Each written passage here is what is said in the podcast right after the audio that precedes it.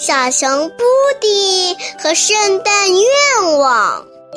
从十二月一日到十二月二十四日，每天一个故事，每天收集一个圣诞愿望。圣诞倒计时开始啦！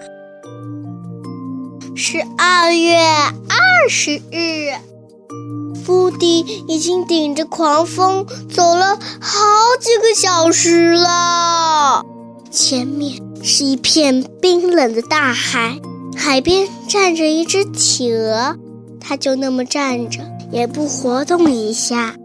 你好，企鹅，布迪说：“这里一直都这么冷吗？”“对呀，对呀，一直都是。”企鹅说：“我早就习惯啦。”你一点都不冷吗？布迪问。企鹅想了想说：“说实话，脚会冷，毕竟我每天都光着脚站在冰上，嗯，好冷啊！”你可真不容易，布迪说。要是你有几双能保暖的鞋子就好了。企鹅高兴的直拍翅膀，啪嗒啪嗒啪嗒，啪嗒啪嗒啪嗒。这主意听起来真不赖。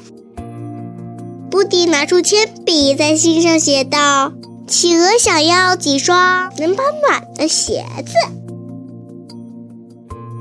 今天就讲到这里啦，你们还想听后面的故事吗？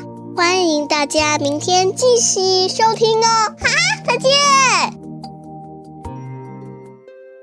如果你还想听我们的更多的故事，欢迎大家关注微信订阅号“家宝妈妈讲故事”。